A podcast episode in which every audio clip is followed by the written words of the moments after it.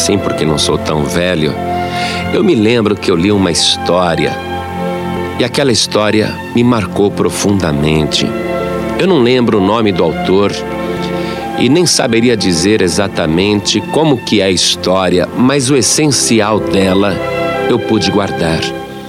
E aquela historinha me mostrou que era necessário que cada pessoa respeitasse o espaço das outras pessoas. E a história dizia mais ou menos o seguinte: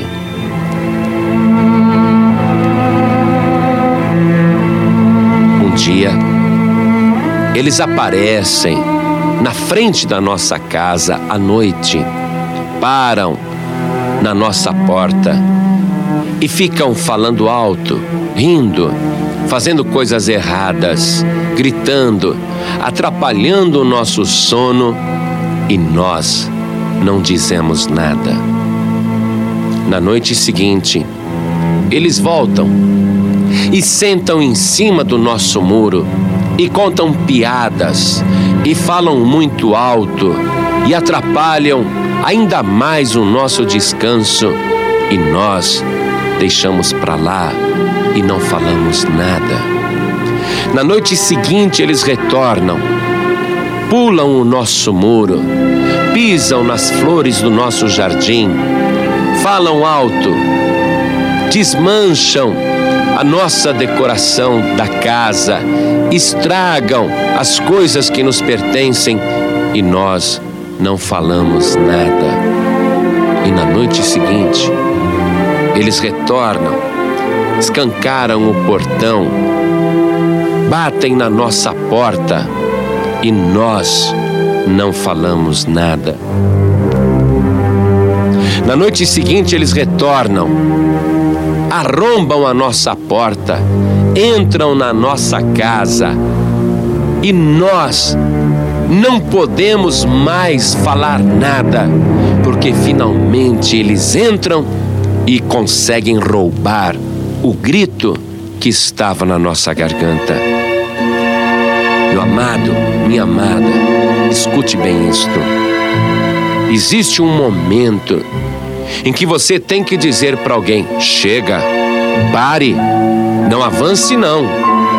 Existe um momento que você tem que dizer para aquelas pessoas que não respeitam os limites, você tem que dizer: chega, basta.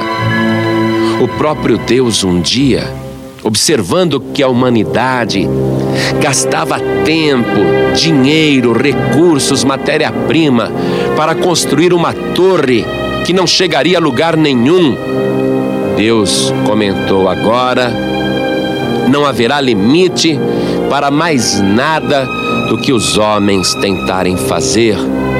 Então Deus desceu e confundiu a língua daqueles homens que construíam uma torre, a Torre de Babel, a Torre da Confusão. Deus sabe que tem que pôr limite para as pessoas. Por isso ele criou os mandamentos inicialmente, a lei de Deus, porque as pessoas têm que aprender a respeitar o limite, a respeitar a propriedade privada. Não cobiçarás coisa alguma do seu próximo, nem a sua casa, nem o seu campo, nem a sua mulher, nem o seu jumento, nada. Deus colocou limites. E toda vez que o homem desobedece os limites, ele cria confusão. Deus colocou limites até para as águas do mar e o mar obedece os limites que Deus colocou.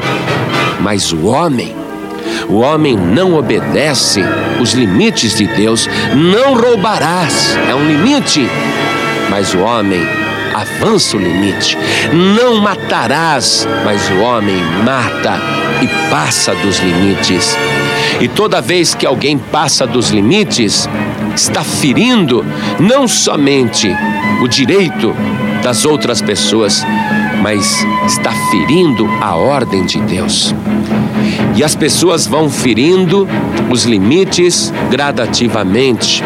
Essa historinha que eu me lembro vagamente, que eu contei para você no início, mostra que quando você não protesta, quando você não põe limites, quando você não chama atenção, então você vai perdendo o controle da situação até que chega uma hora que você não tem mais autoridade e você está completamente perdido.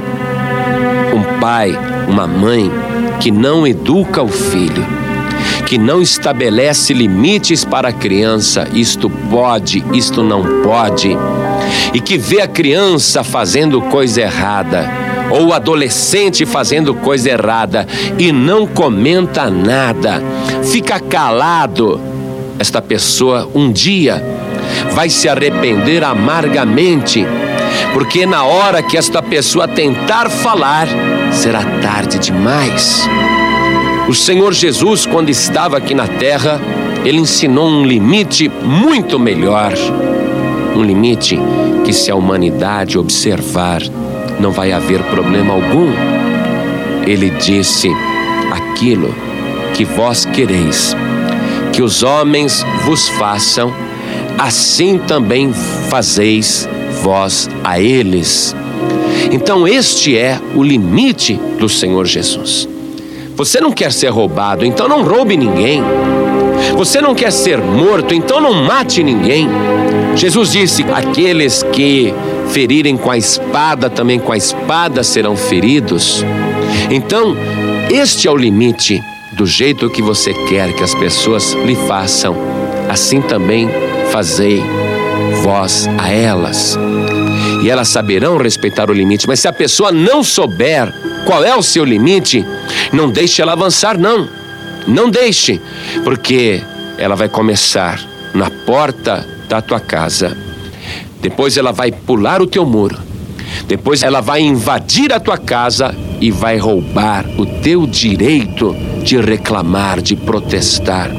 Então abre a tua boca, porque a repreensão vem de Deus.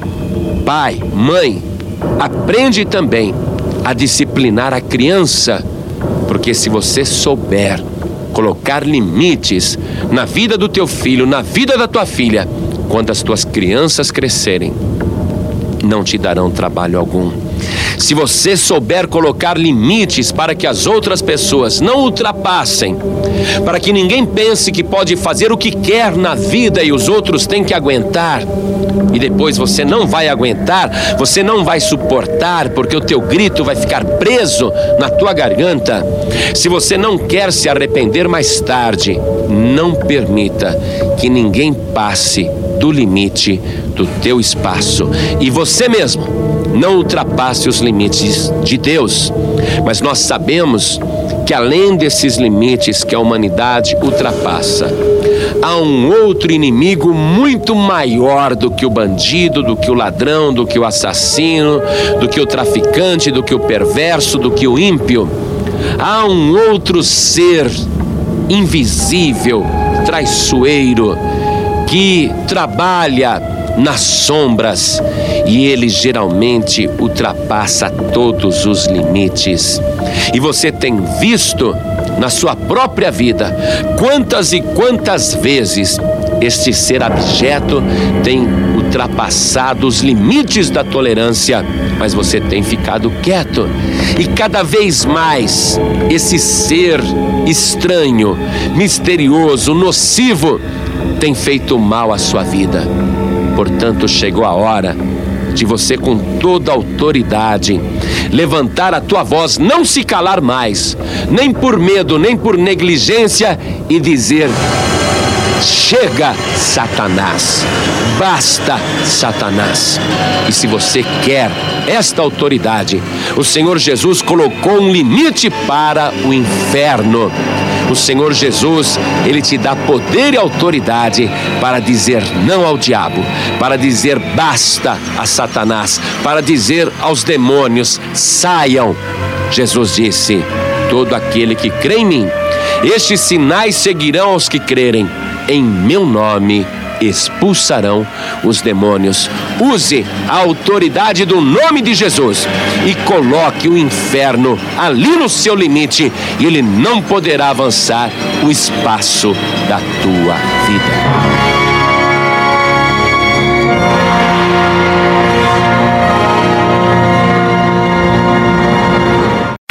Você acabou de ouvir este podcast com João Ribe Palharim, um oferecimento dos pregadores do telhado. Para saber mais sobre este trabalho, acesse o site pregadoresdotelhado.org.br. Pregadores do Telhado, feliz a nação cujo Deus é o Senhor.